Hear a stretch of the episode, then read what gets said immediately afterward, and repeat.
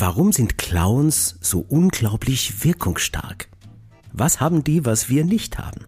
Und was können wir uns von Clowns für unseren professionellen Auftritt abschauen? Ich freue mich sehr auf das Gespräch mit Monika Schulen, Gründerin und CEO von Rote Nasen Clown Doctors International. Herzlich willkommen zu Episode 10.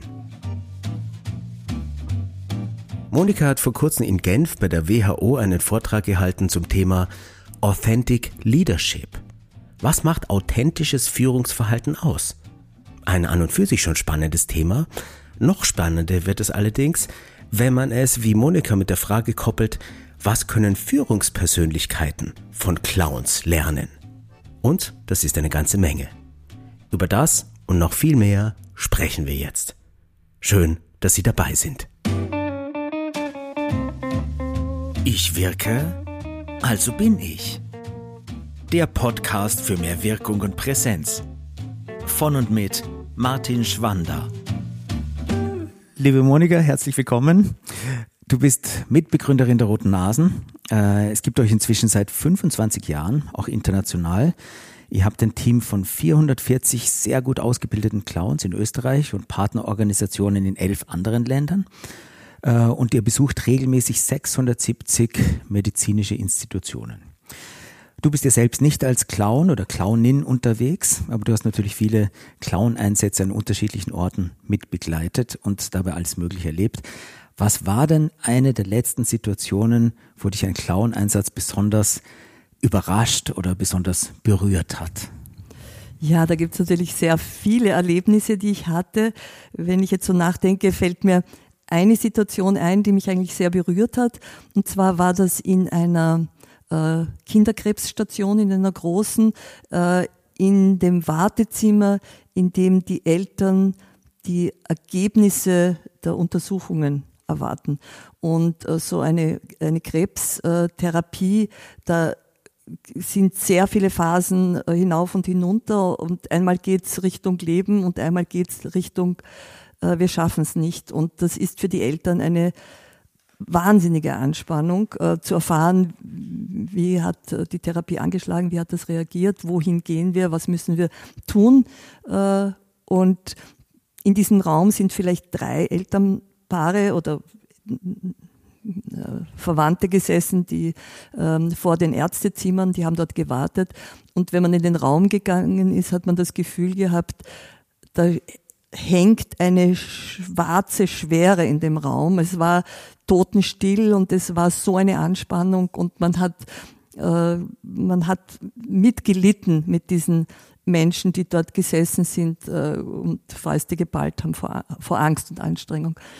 Und dann plötzlich, und dann sind aber durch den Raum immer so Schwestern und Ärzte ein bisschen durchgeschossen. Und plötzlich geht die Tür auf und herein schauen zwei lustige Gesichter, zwei rote Nasen, schauen, was da ist, äh, stellen sich dort hin, sind also auch ganz ängstlich. Und dann äh, kommt eine Schwester herein und geht durch. Und das Einzige, was die zwei machen, sie gehen hinter ihr nach und machen ihren Schritt nach. Ja, genauso. Also die geht eilig, ein bisschen vorgebeugt und so weiter, das machen sie nach. Dann stellen sie sich auf die andere Seite, kommt ein Arzt, gehen sie wieder, machen den Arzt nach.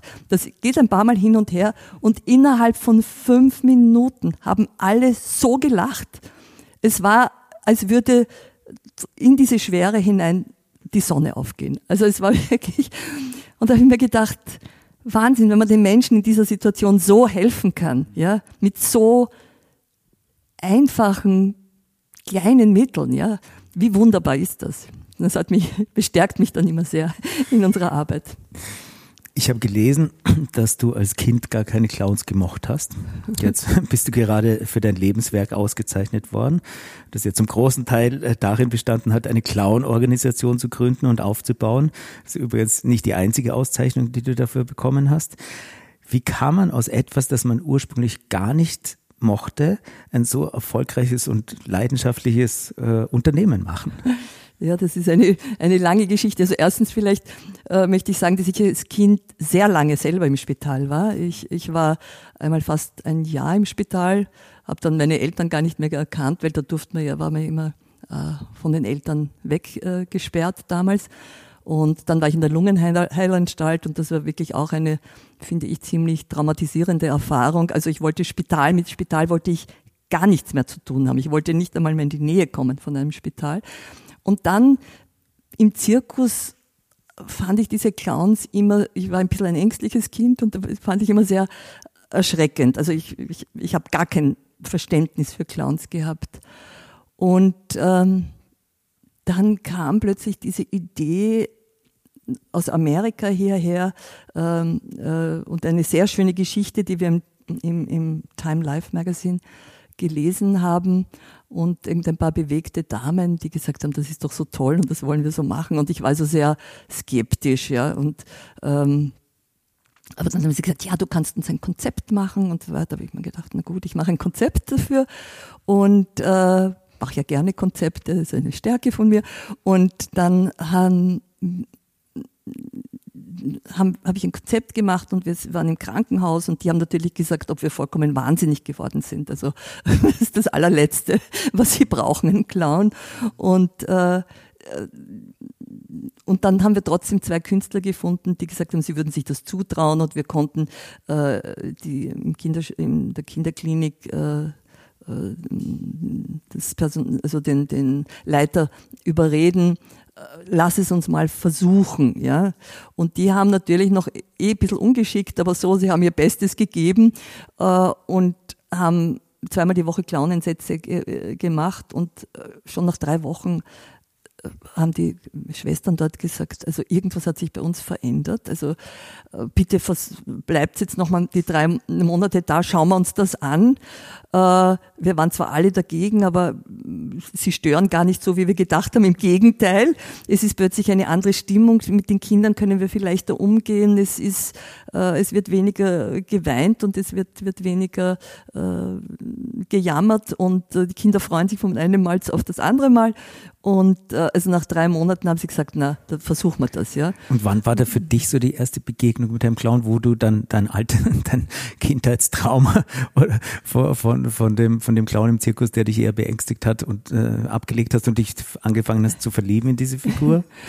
ähm, also es war von Anfang an mir auch wichtig, dass die äh, Clowns jetzt keine äh, Clownperücke und, und, und Riesenmaske haben, sondern ganz, ganz zart, nur rote Nase und ganz zart ein bisschen ein lustiges äh, Make-up. Und, und sie sind ja zuerst immer ge gegangen in den, in den weißen äh, Doktormänteln und sollten sozusagen eine Persiflage auf auf die Ärzteschaft machen. Ja? Und ähm, das war, hat dann mit meiner Angstfigur schon einmal wenig zu tun gehabt, ja. Und dann waren die wirklich recht lustig, ja. Und, und ich, ich habe so gemerkt, wenn ich mitgehe und, und sie sind so lustig, ja, das hat so eine ganz eigene Lustigkeit, das Clowneske. Und wie die Kinder reagieren, also das hat mich dann schon fasziniert. Ähm, und, und ich habe mich langsam angewärmt und die, die Damen, die mit mir äh, großartig gesagt haben, sie machen was, sind, waren alle plötzlich verschwunden. und ich war Mutterseelen alleine da und, und die mit den zwei Clowns und mit, ähm, mit, äh, mit den Ärzten und den Schwestern, die gesagt haben, ja, wir wollen das. Und irgendwie ist mir gar nichts anderes übergeblieben, als zu schauen, wie können wir das vielleicht auf die Beine stellen. Ich habe so ein schönes Konzept gemacht. Wie, mach, wie, wie können wir das jetzt umsetzen? Und das habe ich zuerst nebstbei gemacht, neben meinem äh, PR-Job. Und ähm, dann äh, hat sich das wirklich sehr schnell entwickelt. Das war eigentlich eine Erfolgsstory, ziemlich schnell. Und dann nach einem halben, dreiviertel Jahr äh, konnte ich gar nicht mehr wirklich meine andere Arbeit machen. ich habe ja, äh, bis wir uns kennengelernt haben, äh, die Clowns, die roten Nasen so abgespeichert gehabt, dass das eben Clowns sind, die zu Kindern gehen, zu kranken Kindern in Krankenhäusern, also als Aufmunterung und um die Situationen da ein bisschen zu entschärfen oder das Lachen wieder dorthin zurückzubringen, wo es verloren gegangen ist. Aber ihr geht ja auch nicht nur zu Kindern, sondern genauso zu Erwachsenen und äh, auch zu Menschen in schwierigen Situationen wie Flüchtlingslager. Also ihr geht an Orte, wo äh, das Lachen nicht gerade zu Hause ist und bringt es so ein Stück weit dort zurück.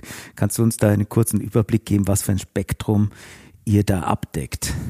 Ja, vielleicht ist es wichtig zu sagen, äh, dass das Ziel dahinter ist also nicht einfach nur Entertainment, sondern wie äh, stärke ich die Menschen, die in Not sind, ja, von Kindern bis, äh, bis Greisen und äh, in allen möglichen Situationen. Wie, wie helfe ich ihnen mit diesen ganz speziellen Mitteln des Humors, äh, sich seelisch zu stärken, äh, die Hoffnung nicht zu verlieren, äh, möglichst äh, die, die Situation auch aus einem anderen Blickwinkel zu sehen, äh, den Humor in der Situation zu sehen, sich dem, dem Schönen und dem Leben zu öffnen, also der Vitalität zu öffnen. Das ist das, also vor allem bei den Kindern bringen wir das Kindsein zurück, ja, und die, und die Fantasie und die, äh, die Lust auf das Spiel und die, die, die Lust, wieder kraftvoll zu werden. Ähm, das geht natürlich wirklich sehr weit und es, äh, es ist also, alle Forschungen über den Humor ähm, erzählen ja, dass das eine zutiefst, also Lachen ist eine ganz zutiefst menschliche menschliches Bedürfnis. Also schon unsere Vorfahren, schon die, die Gor Gorillas und, und Apes, ja, haben ein Lachen, äh, eine Art des Lachens und des Lächelns äh, äh, gehabt, gekonnt. Und das war, wenn sie aufeinander gestoßen sind, wenn sie so gegrinst haben, ziemlich hässlich, glaube ich, aber doch, dann äh, war das eine Kommunikation, äh, wir sind Freund, wir sind nicht Feind. Hier ist, ein, hier ist Sicherheit, hier ist äh, Offenheit, äh, es ist eine Einladung zum Spiel oder zur, zur Gemeinsamkeit. Und das ist uns erhalten geblieben. Ja? Und diese, äh, diese Wichtigkeit, ja, die das Lächeln und das Lachen und der Humor in unserem Leben hat, ähm, zeigt sich zum Beispiel auch in der Überlebensfähigkeit von Gesellschaften. Äh, Gesellschaften oder Völker, die einen, eine hohe Humorkultur haben, haben durch die Geschichte hindurch äh, besser überlebt. Sie haben, sie haben weniger äh, äh, Gewaltkonfrontationen äh, gehabt. Sie, sie haben eine äh, andere äh, Möglichkeit oder, oder die Fähigkeit gehabt, Konflikte ohne Gewalt zu lösen und haben dadurch eine bessere äh, Überlebensfähigkeit oder Entwicklungsfähigkeit oder Siegesfähigkeit. Und äh, ich denke, also ich sehe mein, einen meiner Aufträge auch, ja, diese, diese Botschaft den Menschen zu bringen und zu sagen, da, da liegt eine große Kraft, eine große Weisheit, äh, eine große innere Stärke drinnen, wenn ihr das und nützt es, ja, äh, macht euch das bewusst und äh, ich meine, es ist ja nicht umsonst, dass so viele Philosophen über, über den Humor und über das Lachen ähm, schreiben und äh, das als eine göttliche äh, Kraft sehen. Da gibt es irgendetwas, er sagt, äh, ein, ich weiß jetzt nicht genau, wer das gesagt hat, ähm, äh, Gott, äh, äh, Gott schätzt äh, den Menschen, äh, der arbeitet, aber er liebt den Menschen, der lacht. Und dieses Lachen äh, bringt er jetzt eben nicht nur zu Kindern zurück. Ah, ja, ich wollte ja sagen, ja, Entschuldigung. Genau.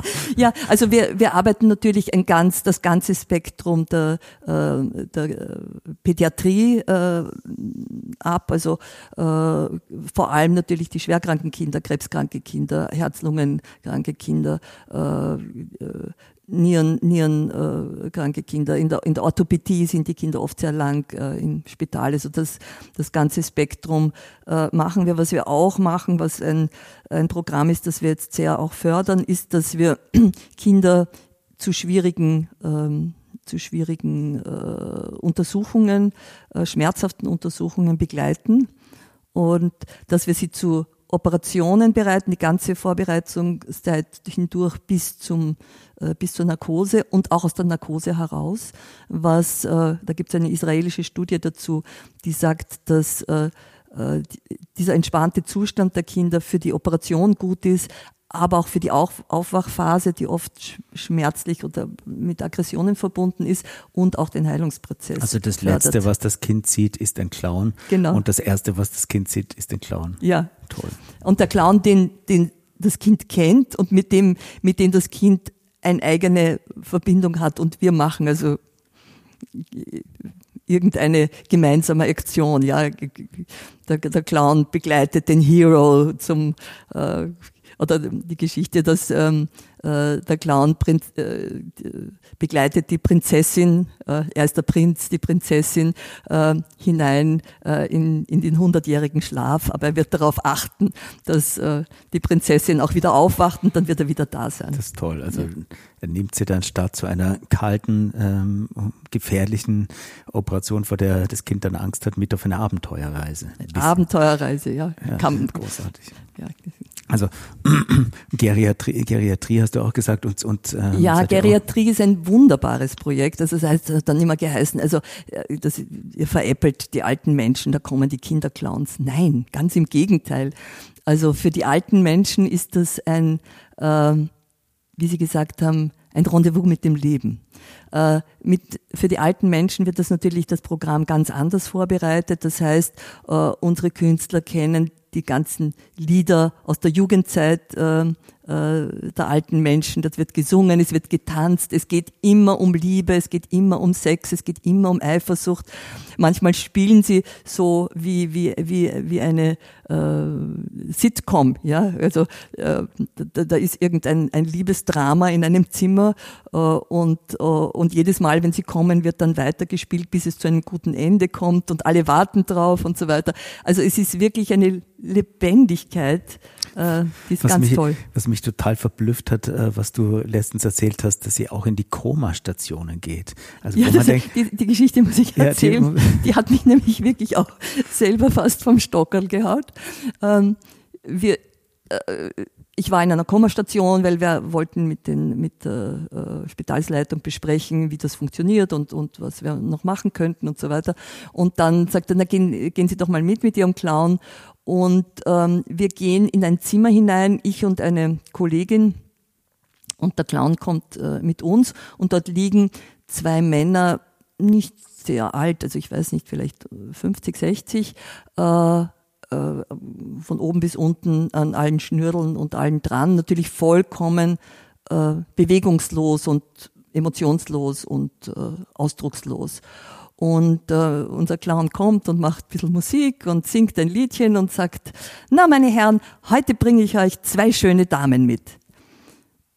Beide Männer verharren in ihrer vollkommenen äh, Bewegungslosigkeit und die wie heißt das, wie heißt das, äh, die hm, Herz, äh, Herz, Herz, Herz, äh, Lungenfrequenzen, die, die ja laufen die ganze Zeit, fangen plötzlich an, dermaßen zu springen. Also es war, es, alle, alle Alarmglocken haben geläutet, alle Schwestern sind gekommen, die sind vollkommen bewegungslos dort gelegen, aber da, da, die Herzfrequenz hat, hat, hat hochgesprungen, ja.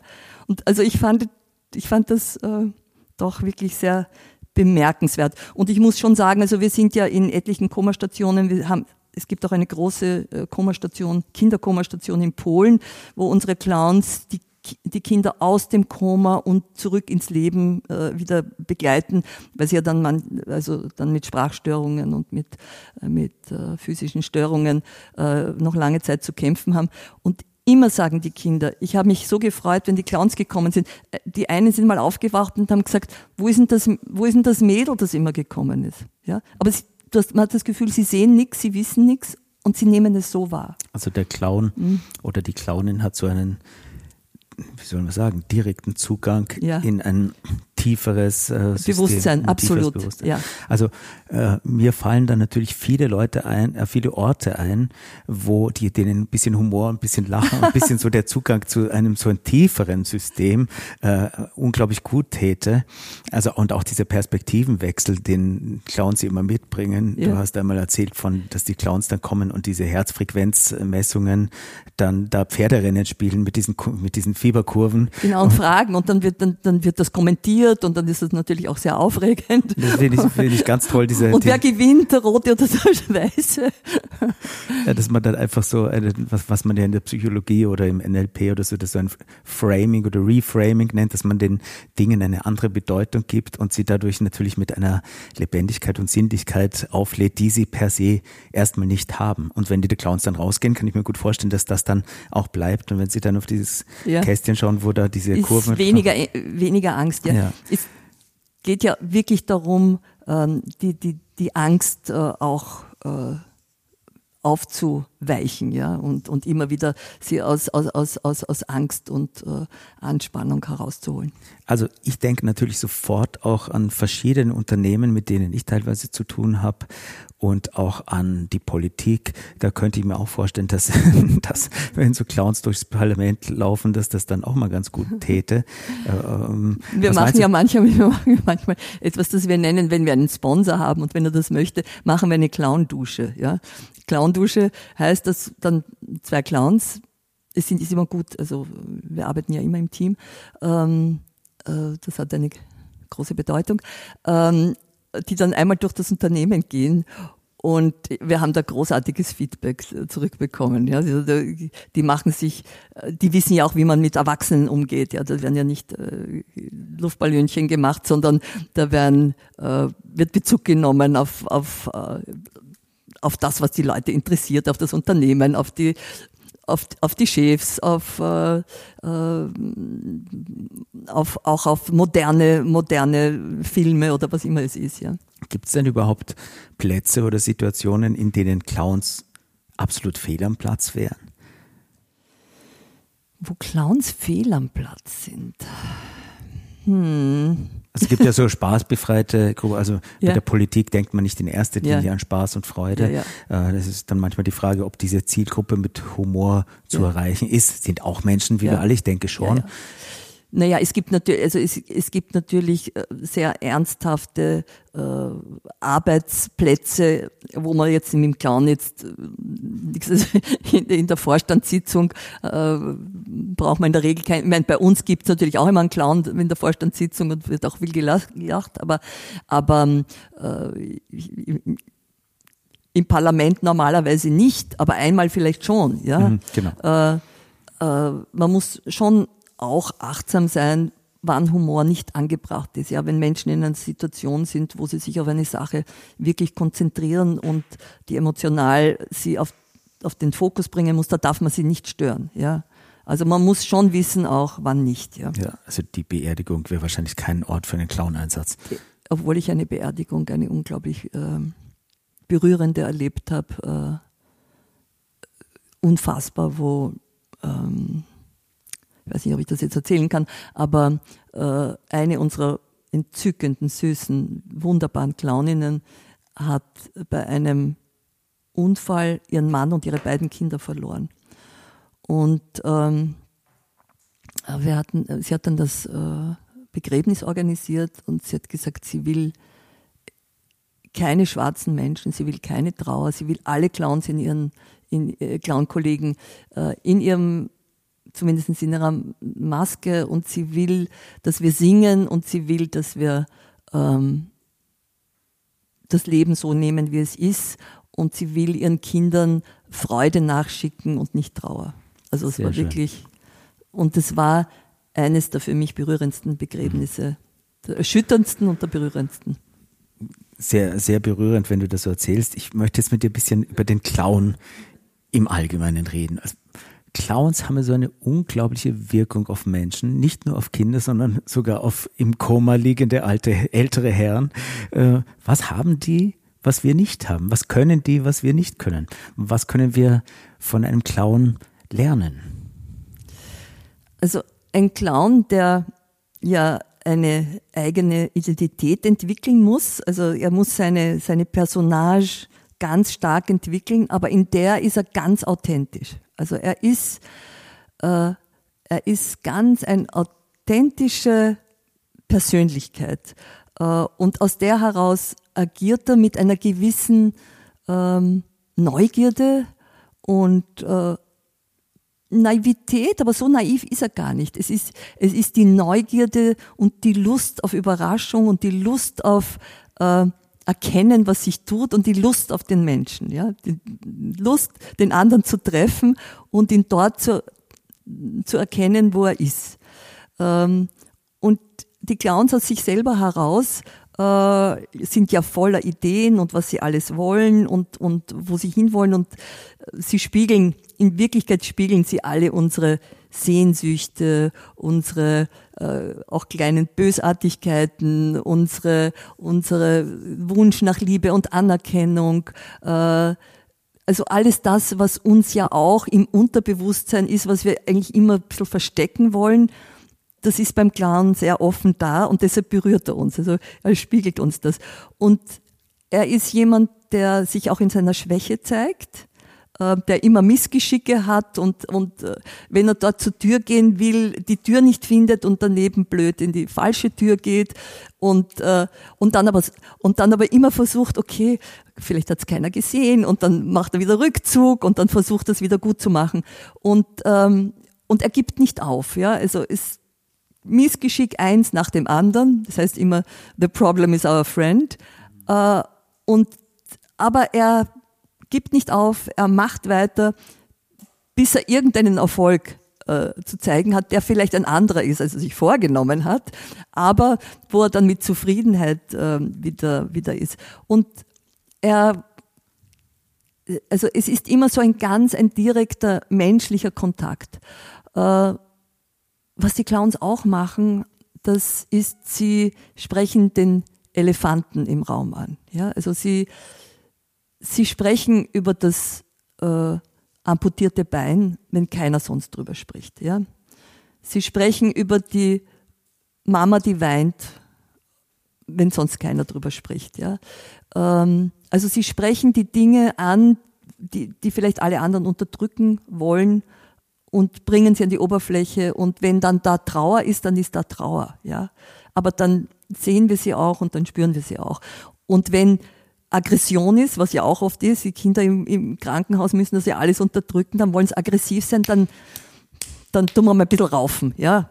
Oder streiten einmal. Also, es, es ist so ein, also der Clown ist so eine ganz zutiefst menschliche Figur, die uns das spiegelt die wir sofort erkennen. Also wir erkennen es sofort und, äh, und äh, es berührt uns. Also ich muss ehrlich sagen, gut, ich bin ein fröhlicher Mensch und ich lache sowieso gerne, aber eine gute Clown-Nummer, das bringt mich so wahnsinnig zum Lachen, nämlich zu diesem Lachen, wo man wirklich so in der, im, von ganz innen heraus äh, sich wahnsinnig amüsiert. Es ist es hat irgendwie eine Lustigkeit, die so echt ist. Das ist wirklich schön. Muss natürlich gut, gutes Clownen sein. Ja? Ganz genau. Ja? Da Und das ich, ist wirklich schwer. Da ja? wollte ich nämlich genau darauf hin, weil wir alle kennen so ähm, Clowns, äh, die auf, in der Fußgängerzone stehen und Luftballons aufpumpen. Und nur die Clownnase ist es halt nicht und die großen Schuhe, nein, nein. sondern ihr habt ja auch eine ganz intensive Ausbildung, wo dann Leute, die jetzt aus darstellenden Künsten kommen, dann nicht nur in Clown-Techniken intensiv geschult werden, sondern eben auch in diesen kommunikativen sozialen Aspekten, das wie geht man denn da um und medizinischen Aspekten, wie geht man denn in der einen oder anderen Situation um.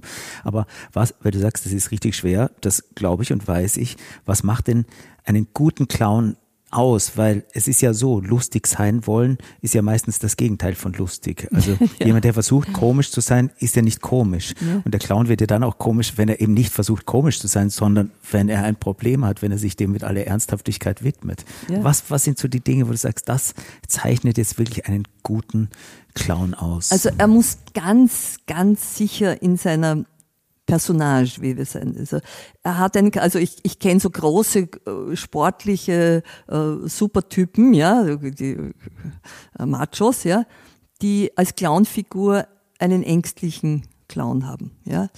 Äh, der in seiner Größe und dann immer sich ein bisschen versucht zu verstecken und der ganz ängstlich ist und der ein bisschen eine Pipsstimme hat. Und die Stimme muss auch immer stimmen und aus der darf er nicht herausfallen zum Beispiel. Also er muss seine, seine Figur gut entwickeln und in der muss er ganz stark drinnen sein. Und dann, äh, und dann muss er wirklich sehr schnell reagieren auf was ist um ihn herum. Ja? er muss ernst bleiben. Also ein, er darf eigentlich, also ein Clown nimmt alles das, was er sagt, wahnsinnig ernst, ja. Und äh, äh also ernst jetzt im Sinne von er meint's wirklich, ja. Äh, er darf über seine Witze nicht lachen, das müssen, nur die anderen machen. Und äh, er muss natürlich wirklich gelernt haben, da gibt's sehr viele verschiedene ähm, ähm, Konstellationen ja, in, in der Paararbeit. Ja, da gibt's den, den Gescheiten und den Blöden und dann gibt's die, die, wo der eine immer den anderen nachmacht und dann gibt's die, wo der eine immer das Gegenteil vom anderen macht. Also da gibt's sehr viele Konstellationen, die man üben kann und in denen man sehr gut spielen kann. Ja. Äh, Sie müssen natürlich einen, einen eigenen Sprachwitz haben und äh, Sie müssen äh, natürlich, äh, ich weiß nicht, Zaubertricks, äh, Akrobatik, äh, Musik äh, singen, tanzen, das müssen Sie alles können. aber das Wichtigste ist, aus dieser innersten Figur auch ihre, ihre innersten Emotionen freilegen zu können. Ja? Also ich habe schon viele Clown-Trainings mit ganz tollen Lehrern erlebt, wo, wo in der Ecke dann fünf gesessen sind, in jedem Ecke ist einer gesessen, hat geweint, weil das dermaßen ähm, an die innerste seelische Substanz geht, auch das Trainieren des, der clownesken Kunst. Man muss an sein Innerstes gehen und man muss imstande sein, das auch äh, in die Welt zu tragen. Das ist ja das Missverständnis, was du vorhin auch gesagt hast. Äh, ihr seid keine Entertainer. Äh, also das kommt dabei auch raus als ein Nebenprodukt, aber darum geht es ja nicht. Es geht ja diese ganz tiefe Ernsthaftigkeit und nicht die Bespaßung, die schnelle Bespaßung, ähm, sondern um den direkten, um einen wirklich intensiven Kontakt. Ähm, ja, jetzt habt ihr ja sehr viele ähm, sehr schwere Einsatzorte, wie du berichtet hast. Und das Publikum ist ja nicht so wie im Zirkus, dass die erstmal mit äh, Popcorn und äh, gut drauf sind, äh, sondern dass die erstmal, dass denen erstmal gar nicht zu lachen, zum Lachen ist. Da hast du ja vorhin auch eine tolle Geschichte dazu erzählt. Und die Clowns kommen ja dann und schaffen es, die Stimmungen zu verändern und dann zumindest eine andere Perspektive aufzuzeigen, Deshalb wird das Ereignis ja nicht weniger tragisch, aber man kann mal ein bisschen durchschnaufen und so. Hm, wann ist denn so ein Clown-Einsatz so richtig gelungen? Was, was machen die Clowns da? Du hast ja jetzt schon einiges gesagt, aber was, damit so ein Clown-Einsatz so, dass, dass die Clowns rausgehen und sagen, da, das ist uns jetzt richtig gut gelungen. Was muss da passiert sein und was haben da die Clowns gemacht? Also ich glaube, es, es geht ähm, wirklich darum, einen äh, ganz direkten Kontakt äh, zu den Menschen äh, herzustellen und sie mitzunehmen. Ja? Äh, auf, auf das Bild dorthin, äh, dass man sagt, okay, es gibt auch noch was Schönes im Leben. Es gibt äh, es gibt Freude, es gibt Lachen, es gibt äh, Leichtigkeit. Ja? Also dieses Mitnehmen ist, äh, äh, glaube ich, so wichtig. Also ich kann mich erinnern an eine Situation, da waren wir in einem Flüchtlingscamp und es war gerade ganz furchtbar dramatisch. Und, ähm, und da war dieser ähm, ein Mann mit drei Kindern, also drei Buben, ja, von, von glaube ich, von acht bis 16 oder 17. Und ähm, der war wirklich, also man hat den, den Gram im Gesicht und die Verzweiflung und die Hoffnungslosigkeit angesehen. Und die Clowns sind gekommen und haben, haben angefangen zu singen und haben angefangen zu tanzen. Und die Kinder sind plötzlich, äh, also die drei Buben, Burschen, auch der Bursch, der Große, sind plötzlich aufgeblüht, haben mitgemacht und gestampft und geklopft und gedingst. Und das Gesicht dieses Mannes ist irgendwie aufgeblüht und dann hat er mich so genommen, hat meine Hand so genommen und hat gesagt, you know, we are so desperate and uh, we don't know how life will continue and uh, we don't want to go on. And then you come and you make us laugh. And uh, how beautiful it is. This is a miracle. Gibt es denn auch Momente, wo das nicht gelingt, also in denen die Clowns keinen Kontakt herstellen können oder gelingt das immer? Nein, es gelingt natürlich nicht immer. Ja, es, es ist natürlich manchmal ist es äh, medioker, ja, also mittelmäßig. Ähm, es ist auch manchmal, äh, also die, es ist ganz wichtig, die, die, Clowns gehen nirgendwo hin, wo sie nicht eingeladen werden. Also sie klopfen an, sie fragen, darf ich hineingehen? Und jedes Kind, jeder der Patient darf jederzeit sagen, nein, ich will das nicht. Ja? Ähm,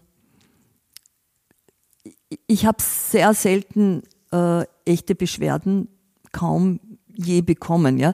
Aber ich glaube, das hat damit zu tun, dass die Clowns sofort den, auch angelerntermaßen wissen, jetzt sofort Rückzug. Ja, da ist jemand, der will mich nicht. Da ist jemand, der äh, es wird jetzt schon das eine oder andere Mal auch gewesen sein, dass sie in, in ihren Scherzen ein bisschen daneben waren, ja, und dass das jemand nicht, nicht gutiert hat.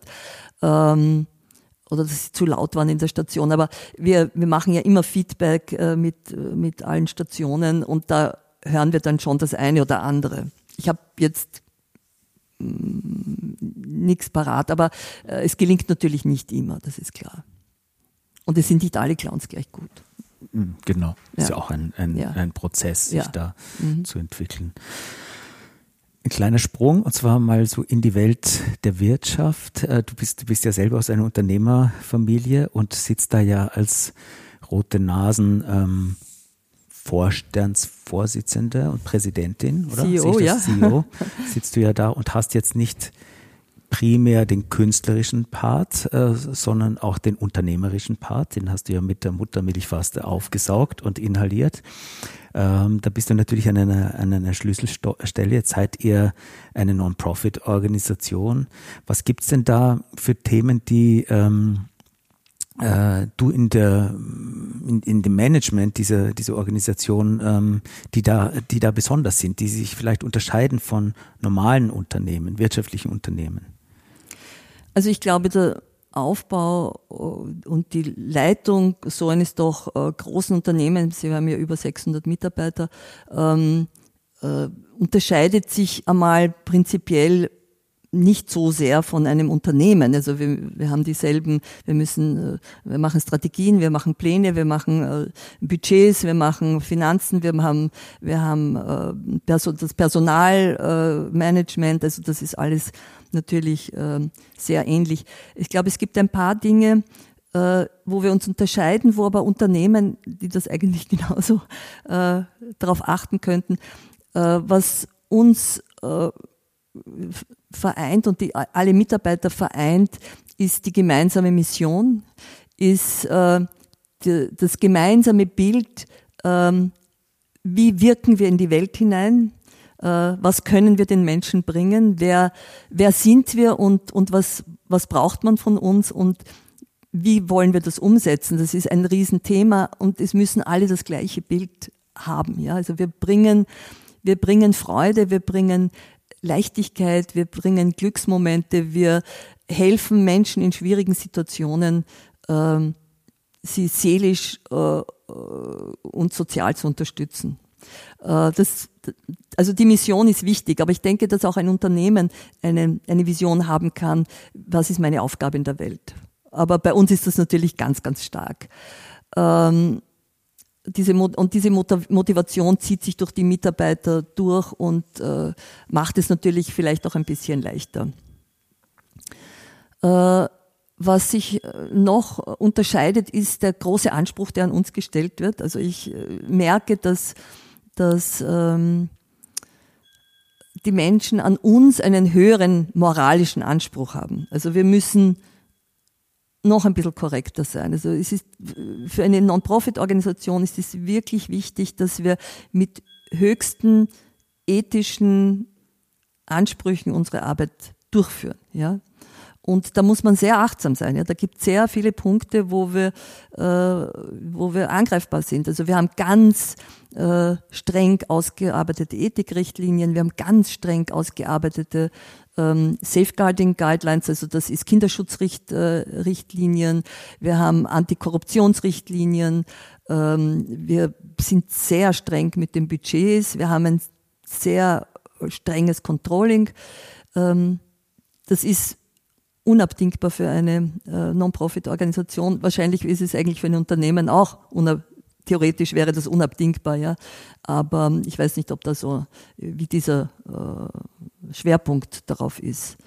Ähm, wir gehen natürlich, wir versuchen klar ähm, äh, mit großer Transparenz, mit großer, äh,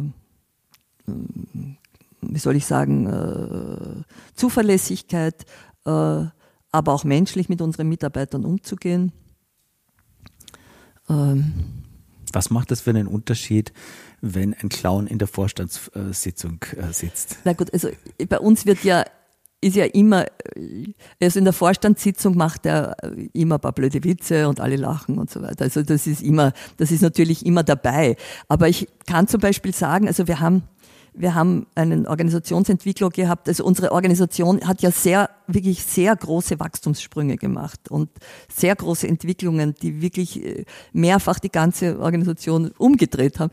Und wir haben äh, wir haben einmal eine, also so in, in, mit einem großen Forum und aus allen Partnerländern waren also Manager und Artistic Directors und ich weiß nicht, wichtige Personen da, äh, haben wir einen gemeinsamen äh, Strategieprozess versucht oder Neuorientierungsprozess. Und das ist also am am Abend des zweiten Tages habe ich geglaubt, ich gebe mir die Kugel, weil es war Chaos total und es ist überhaupt nichts herausgekommen. Ich habe überhaupt nicht gesehen, wo geht das jetzt hin. Und äh, dann hat unser Organisationsentwickler gesagt, gut, ihr seid ja Clowns, ihr seid Schauspieler, jetzt versuchen wir mal was anderes. Wir machen römisches Forum. Bitte, ihr zieht euch alle an als römische, römische äh, Senatoren und äh, äh, der Giora und ich und wir mussten wir mussten also als als äh, Imperator und Dings dort hocken mit einer Krone am Kopf. Ich habe mich wahnsinnig geniert, ich fand's furchtbar, ja. Und alle sind also in der in der Toga gekommen und dann gab's dieses dieses Podium, wo wo die Reden geschwungen werden, ich weiß nicht mehr genau, wie das heißt und äh, und er hat gesagt, gruppenweise sollen sie also eine Vision entwickeln. Und dann sind diese Gruppen angetreten haben dort irgendwas gesagt und jemand anderer hat, äh, es war jemand, der dann gezeichnet hat dazu, das macht, das gibt's ja so ein Ding, wo der zeichnet, was, was die Leute sagen. Und ähm, in der Nacht dieses Tages, ja, mit diesem wahnsinnig blöden Spiel, wo wir irrsinnig viel gelacht haben dazwischen, haben wir ein Bild gehabt, ähm, äh, ein strategisches Bild äh, von Six Directions. Es gibt Six Directions, die wir verfolgen. Das war über acht Jahre hindurch, möchte ich sagen, ein Leitbild, wo wir dermaßen große Entwicklungsschritte machen könnten, konnten. Ich habe noch nie jemanden gesehen, der so ein Bild hat, ja, weil das hat ganz klar gesagt, also äh, unsere unsere finanzielle Entwicklung, unsere künstlerische Entwicklung, unsere ähm, philosophische Entwicklung, also es waren alle äh, Qualitätskontrolle, Schulung und so weiter, war alles in diesen in diesen äh, äh, Directions, Six Directions. Und innerhalb dieser Six Directions konnte man derartig fantastische Entwicklungsschritte machen, die wir uns vorher gar nicht vorgestellt haben. Ja? Also wenn wir gesagt hätten, ja, also in fünf Jahren wollen wir anstatt 400, äh, 400 äh, 520 äh, Krankenhäuser betreuen und das ist unsere strategische, dann wären wir nie so weit gekommen, wie wir mhm. jetzt sind. Ja? Das finde ich toll. Also dieser kreative Prozess war fantastisch. Das ist toll, das ist in meiner Arbeit ja auch wichtig, also Theater oder die Kunst auch als ein strategisches Instrument zu nehmen, um die Welt besser verstehen zu lernen, um seine Funktion besser zu verstehen zu lernen, ein bisschen was zu begreifen und, und dann auch solche Sachen entwickelt, zu entwickeln. Die hätten sich ohne Toga wahrscheinlich nicht entwickelt. Nein, wir, wir wären in unserem Chaos-Schlamm stecken geblieben. Also es war großartig und wir machen immer wieder auch spielerische Ansätze zu äh, kreativen äh, Prozessen. Ja? Also wir können das gerne mein, mein Wunsch ist das ja auch in die Welt hinauszutragen. Ich würde ja sehr, sehr gerne, wir haben schon Unternehmen, die immer wieder in, in ihren, ähm, äh, ich weiß nicht, äh, großen Meetings und, und äh, strategischen Prozessen sich auch mal Clowns holen und, äh, und die Mitarbeiter mit Clowns arbeiten einfach nur, um sie, um, um, um sie aufzulockern. Also da ist es, geht es wirklich darum, äh, Kommunikation, Erlebnis miteinander, Spaß haben, äh, Leichtigkeit hineinbringen, den Kopf frei machen von allem. Äh, das funktioniert äh, zum Beispiel wirklich auch hervorragend. Ja. Ich kann mir vorstellen, das ist manchmal gar nicht so einfach, da das Bild dieser Ernsthaftigkeit, die das dann doch hat, wenn dann Clowns kommen, dann zu vermitteln, weil viele das doch abgespeichert haben. Jetzt kommen die lustigen, jetzt kommen die lustigen Künstler, die machen ein bisschen was. Ja. Also die, die OMV hat, ich glaube in Rumänien, ja, hat sie so ein internationales Meeting gehabt und äh, also wurde in drei Gruppen dann gearbeitet. Die Clowns waren gut vorbereitet, haben ein bisschen die Themen aufgenommen und so weiter. War ein Riesenerfolg, ja. Ich möchte das Thema ein bisschen weiterführen. Du warst ja vor kurzem in Genf eingeladen bei der WHO und hast da einen kleinen Vortrag gemacht ähm, bei einer Veranstaltung und das Thema war Authentic Leadership, also ein authentisches Führungsverhalten, Führungsqualitäten am Beispiel des Clowns. Äh, was können jetzt Führungspersönlichkeiten von einem Clown lernen? Also vielleicht ergänzen, du hast ja schon ganz viele Sachen gesagt, die, die man daher eins zu eins übertragen kann. Also ich glaube, äh, das Wichtigste für Authentic Leadership ist ähm, die Ehrlichkeit.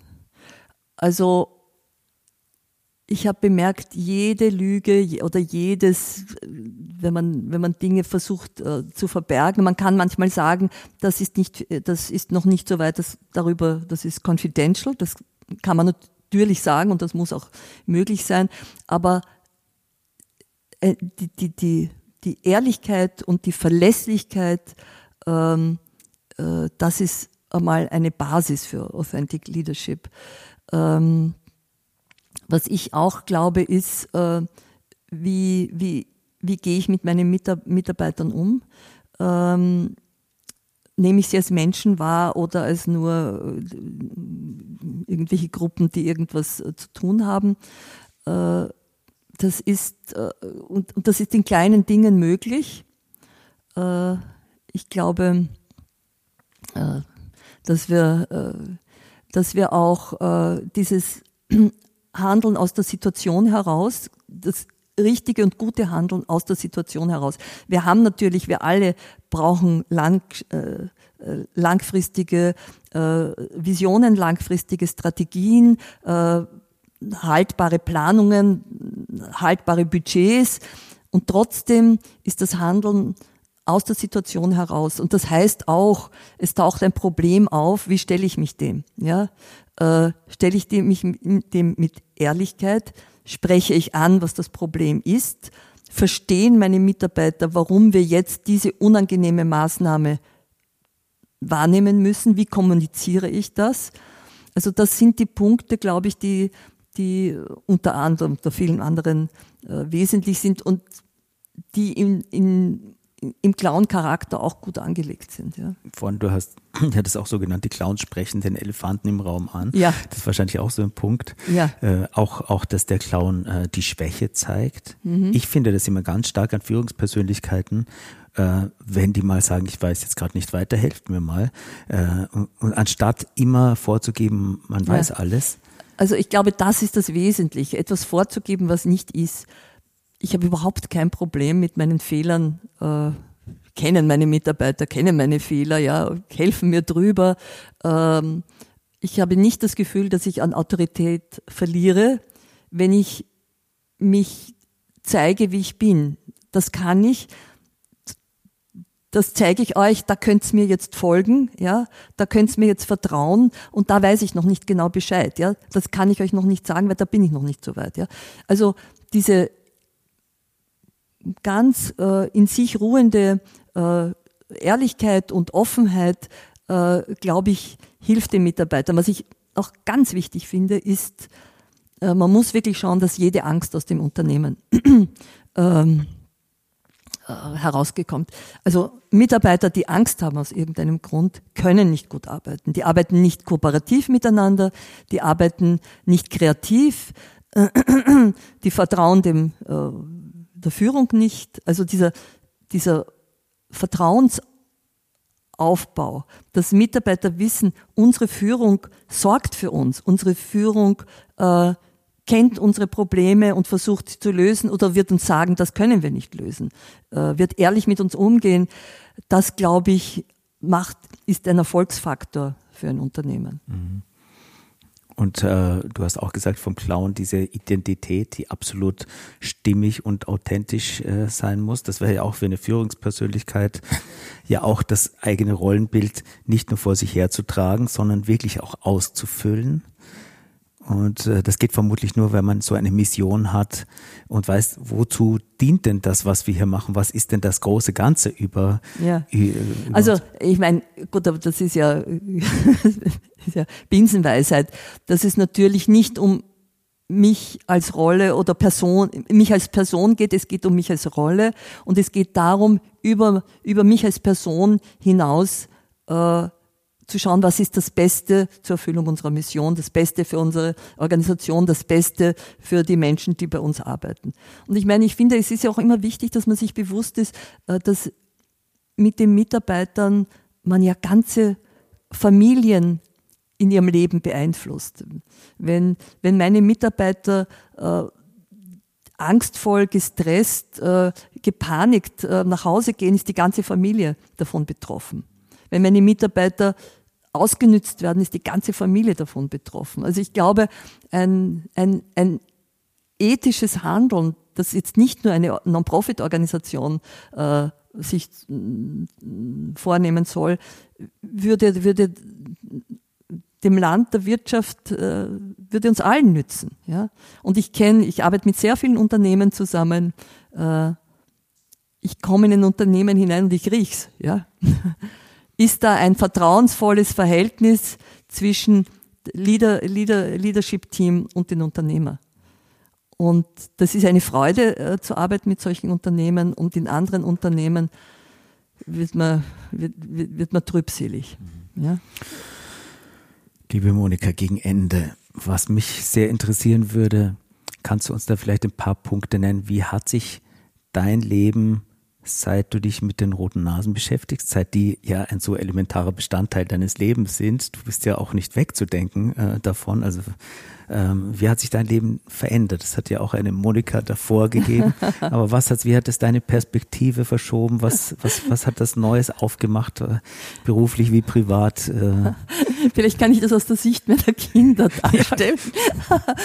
Weil ich war ja vorher, habe ich äh, Public Relation und Protokoll für den OPEC Fund for International Development gemacht, habe Ministerkonferenzen in, äh, hier natürlich organisiert und in Afrika und in Südamerika Amerika und bin immer im Seidenkostümchen und in den hohen Schuhen äh, vom Chauffeur abgeholt worden und es war also sehr, habe auch viel Geld verdient damals dort, war also sehr glamorous und äh, es gab eine Weihnachtsfeier für die Kinder, die war fantastisch da im OPEC Fund äh, äh, Haus, äh, also die, die waren begeistert und alles war gut. Und äh, dann bin ich davon weg und äh, dann bin ich plötzlich bei den Clown, mit den Clowns, ja, da bin ich halt dann den ganzen Samstag im, äh, im Shoppingcenter am Anfang gestanden und habe selber äh, Luftballontiere gemacht und um Spenden gebettelt. Bei jedem Cocktail hat es geheißen, bitte ladet nicht die Schulen ein, weil die bettelt wieder alle an. Also das Leben hat sich verändert, aber irgendwie, wenn, wenn man das Leben sagt einem, das musst du jetzt tun, ja. Und äh, ich habe auch darunter nicht gelitten. Die Kinder haben ein bisschen darunter gelitten. Ja. Die waren ein bisschen, mein Vater war total dagegen. Der war so, äh, er findet das grauenhaft, also was mir einfällt. Äh, meine, meine Frau, im, äh, meine Tochter im Tingeltangel. Also er war wirklich empört. Er wollte auch gar nichts wissen davon. Und ähm, ja, aber einmal ins Spital gehen, ja, einmal schauen, einmal sehen, einmal wirklich sehen, wie, wie Kinder äh, aus dem Weinen ins, ins Lachen kommen, wie die Eltern plötzlich glücklich sind, ihr Kind lachen zu sehen, wie die Clowns lustig sind. Es hat sich immer ausgezahlt, ja. Und äh, wir haben sehr schwere Zeiten gehabt, finanziell schwere Zeiten. Wir wurden angefeindet. Also es war keine leichte äh, Selbstverständlichkeit. Ich wollte immer wieder mal aufgeben sogar. Und mein Mann hat immer gesagt, das machst du. Das ist das, das braucht dich und das machst du, das hältst du jetzt durch. Und äh, äh, Gott sei Dank haben wir es durchgehalten und ich muss sagen, es ist so eine schöne Reise gewesen und noch immer. Ähm, ich bin umgeben von tollen Menschen, von Künstlern. Unsere Mitarbeiter, jeder einzelne ist so ein, so, sind so motivierte, tolle Leute.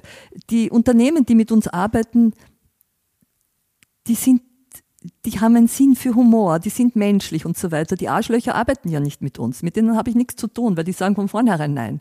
Also ich bin umgeben von Menschen, die positiv sind. Ich sehe, was wir bewirken können. Ich bin im Flüchtlingslager und sehe, wie, wie diese armen Kinder plötzlich jubeln und lachen. Also ich meine, was gibt's Schöneres, ja?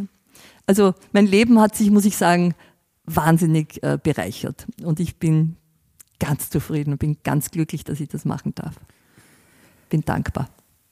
Der Max Reinhardt, der große Theaterfantast und äh, Theatergenie, der dann unter anderem auch das Max Reinhardt Seminar gegründet hat, die Schauspielschule, an der ich studieren durfte, der hat ja wahnsinnig tolle Reden gehalten, auch ähm, leidenschaftlich, ähnlich leidenschaftlich wie du, du von den Clowns erzählst. Und der hat so einen Anspruch gehabt an seine Schauspielerinnen, Schauspieler, an die Studierenden. Und in der Rede zur Eröffnung des Reinhardt-Seminars ähm, sagt er denen, spielen Sie nicht Komödie, weder auf der Bühne noch im Leben, werden Sie wesentlich. Das finde ich so ganz großartig. Also das ist ein Satz, der mich wirklich begleitet nicht Komödie zu spielen, selbst beim Komödiespielen, ja. wahrhaftig zu sein so. Und dieser Anspruch, werden sie wesentlich, was ja erstmal gut klingt, aber wenn man dann drüber nachdenkt, was ist denn wesentlich, was ist wirklich wesentlich? Und das, äh, meine Abschlussfrage an dich, was ist für dich wesentlich? Also, äh, in diesem Sinne hat eine wichtige Mitarbeiterin zu mir mal gesagt, in dieser Arbeit werde ich zu dem Menschen, der ich wirklich bin. Und ich glaube, dass mich diese Arbeit auch zu dem Menschen gemacht hat, der ich, der ich bin und, und mein Potenzial äh, genützt hat. Ja? Also das, glaube ich, ist das Schöne, wenn man das erleben kann.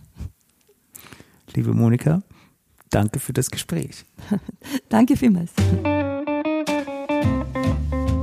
Und wenn Sie diesen Podcast unterstützen möchten, dann freue ich mich sehr zum einen über eine 5-Sterne-Bewertung und zum anderen darüber, wenn Sie ihn teilen, weiterempfehlen, durch Ihre Netzwerke schicken und natürlich auch abonnieren.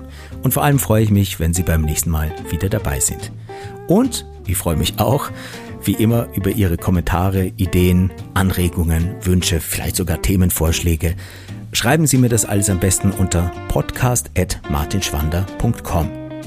Und wenn Sie die wunderbare Arbeit der Roten Nasen Clown Doctors unterstützen möchten und besser kennenlernen möchten, dann schauen Sie am besten auf die Website www.rotenasen.com. Schön, dass Sie dabei waren. Machen Sie es gut und bis zum nächsten Mal. Ihr Martin Schwander.